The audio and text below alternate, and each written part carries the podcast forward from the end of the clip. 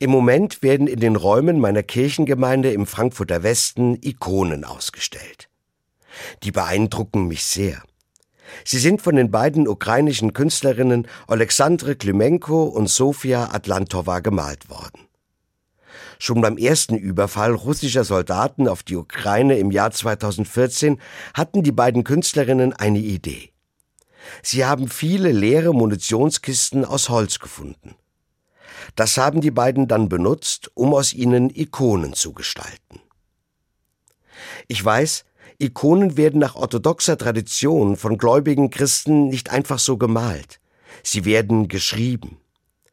Viele Künstlerinnen, die Ikonen anfertigen, beten und meditieren lange, während sie an der Arbeit sind.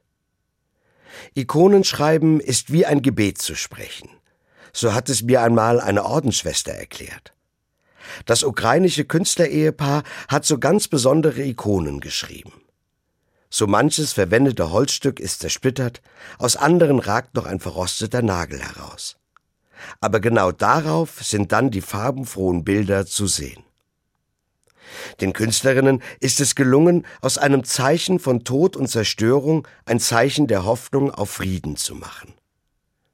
Ihre Ikonen wirken auf mich wirklich wie ihr gesprochenes Gebet um Frieden und Gerechtigkeit. Das berührt mich sehr. Wenn ich an den schrecklichen Angriffskrieg Russlands in der Ukraine denke, fühle ich mich oft rat und hilflos. Da ist es ein gutes Zeichen, wenigstens mit den Menschen in der Ukraine für Frieden beten zu können und so die Hoffnung nicht zu verlieren.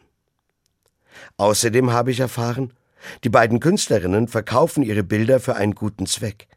Der Erlös geht an eine mobile Krankenstation in der Ukraine.